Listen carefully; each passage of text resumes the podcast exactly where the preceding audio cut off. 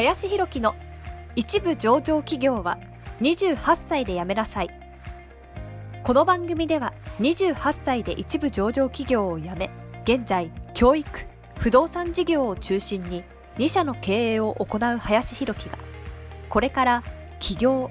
独立フリーランスとして自由度の高い生き方を目指したいと考えている方向けに必要な知識マインドをお伝えしていきます。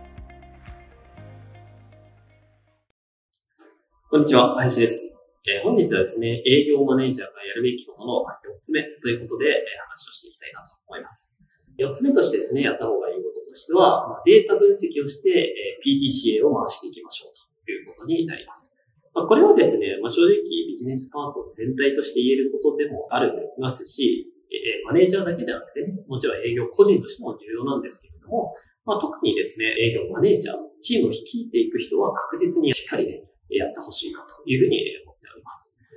えーで、というのもですね、まあ営業として、その個人としてというかですね、プレイヤーとしてっていう場合は、結構こう感覚とか勢いでですね、こう成果を上げる人もやっぱりいるんですね。自分のやり方とか感覚によって。でもこの自分のやり方とか感覚に基づいてやっている人っていうのは、えどうしてもそのチームを率いた場合結構苦戦するんですね。えーというのもそのやり方がメンバー全員に合うかどうかっていうのがわからないますし、感覚的な部分しか押せないとなると、メンバーがですね、何を改善していけばいいのかっていうのがわからないっていうところがあるので、まあ、気合みたいな話とか、その、とにかくやれみたいな、そういう話に、えーなってきてしまいがちになってしまうな、というふうにえー思っております。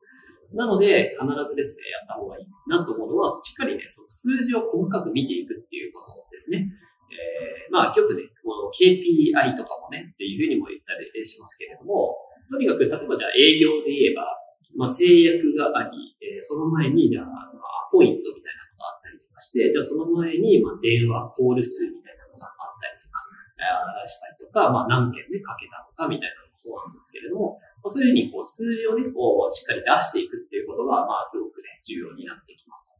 で、その一個一個のそのプロセスの数字に対して、どう改善した方がいいのかとか、そこの、じゃあ仮にポイントがね、なかなか取れないというような段階だとしたら、じゃあなぜ取れないのかっていう要因をね、しっかり洗い出していき、で、その要因を改善するためには、こういうことを政策としてね、えーやった方がいいっていうのを、やっぱり営業マネージャーなので、まあ、メンバーに考えさせるっていうのもありますけれども、営業マネージャーとしても常に考えていかないといけないなというふうに思います。で、チームとして、じゃあこういう施策をやっていこう、話をこうしたときに、やはりそこの、まあ、こういう数字を改善するために、こういう施策をまずやってみようっていうふうに、いうことによって、メンバーの人がね、納得できるっていうのがあるんですよね。ここの数字が現状確かに悪いから、こういう施策をやるんだっていう意図がやっぱり理解していかないと、えー、まあ、なぜやっていくのかっていうのが分かってこないというところがあるので、えー、まあ、感情もね、とかね、感覚も大事ではある時もあるんですけれども、やはり基本的には数字を本当に、え改善していくこと。でこれをしっかりね、やっていかないと、まあ、なかなか、まあ、部下の方も感覚のね、営業マネージャーが上に来ちゃうと結構大変かなというふうに思いますので、しっかりここをやっていけると、まずいいんじゃないかなというふうに思います。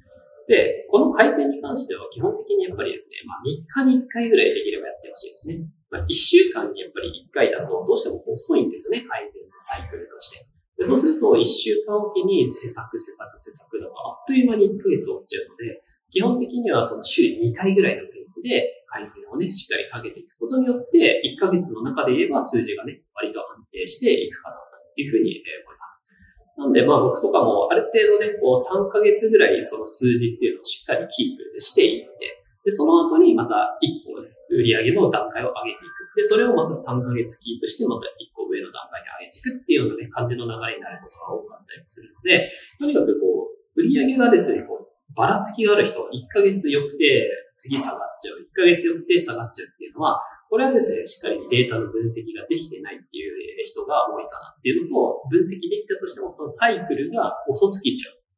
から数字が安定してない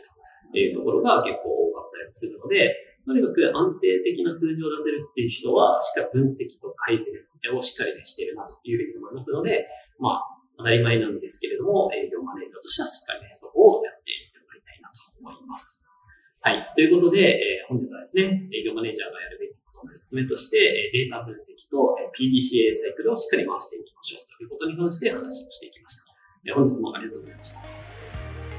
本日の番組はいかがでしたでしょうか？この番組では、林弘樹への質問を受け付けております。ご質問は、ツイッターにて、